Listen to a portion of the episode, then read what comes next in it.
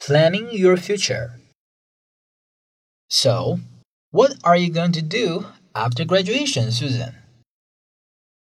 Well, I've saved some money, and I think I'd really like to travel. Lucky you. That sounds exciting. Yeah? Then I plan to get a job in my own apartment. Oh, you're not going to live at home? No, I don't want to live with my parents. Not after I start to work. I know what you mean. What about you, Alex? Any plans yet? I'm going to get a job and live at home. I'm broke, and I want to pay off my student loan.